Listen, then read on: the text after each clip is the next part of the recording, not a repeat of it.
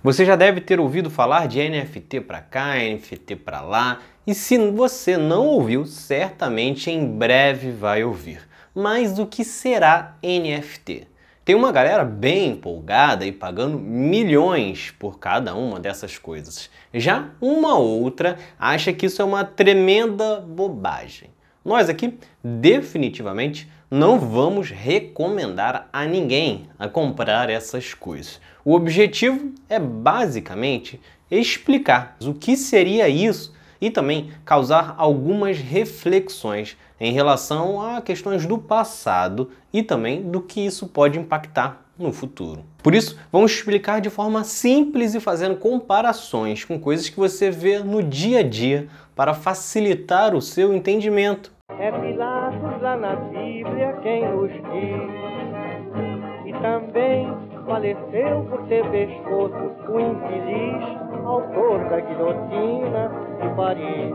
Primeiro vamos à explicação básica. NFT é uma sigla que traduzido seria token não fungível, ou seja, algo que é único, não pode ser trocado por outro igual. Comparando, não é como uma nota de 100 reais que você pode trocar por outra nota de 100 ou duas de 50, por exemplo, e seguirá com o mesmo valor em mãos.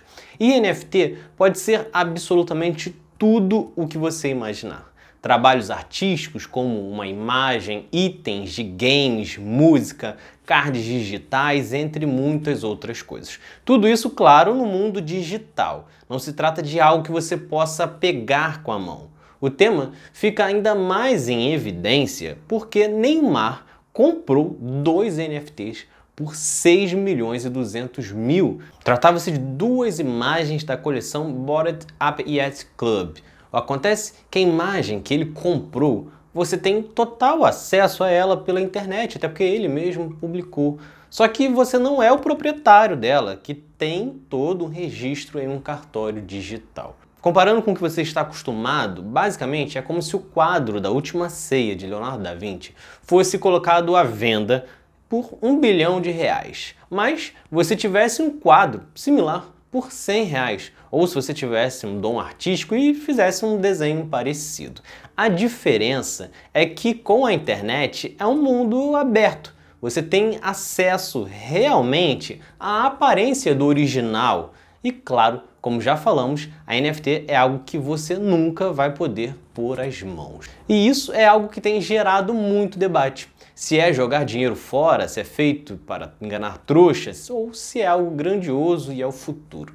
Definitivamente não dá para saber. Quem realmente quer estimular este mercado realmente vende isso como algo fantástico que veio para ficar. E de fato vivemos transformações o tempo todo e não dá para saber qual realmente é uma transformação ou não. Se você voltar 400, 500 anos no tempo, a ideia de propriedade privada passou por uma coisa similar. No Brasil, quase todo o espaço do nosso território era ocupado por indígenas. Chegaram os portugueses e depois criaram a ideia de que você precisava ter um papel dizendo que aquele espaço era teu e não basicamente você usá-lo. E essa transformação que entusiastas da NFT afirmam que vai acontecer também no mundo digital. Que você no futuro terá propriedades digitais que vai comprar, vender, enfim. O ponto é que a NFT levanta uma outra polêmica e que tem sido pouco abordada, a da lavagem de dinheiro.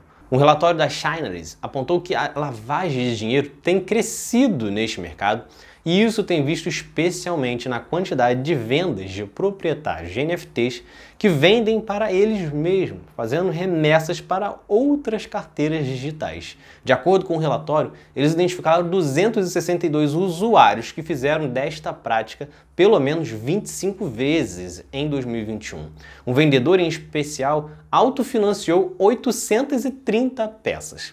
E é um volume que pode crescer cada vez mais Afinal, como você pode observar com uma rápida pesquisa na internet, cada vez mais pessoas têm vendido NFTs, alguns com simples imagens, figurinhas, e logo alguém que queira lavar dinheiro pode exatamente gastar nesta comercialização fazendo ou contratando alguém para fazer um desses cards. Mas e aí? Será o começo de uma transformação de um mundo digital ou apenas uma forma de arrancar dinheiro? Então é isso. Se vocês gostaram, curtam, se inscrevam e assistam os próximos vídeos do outro lado da história. Valeu!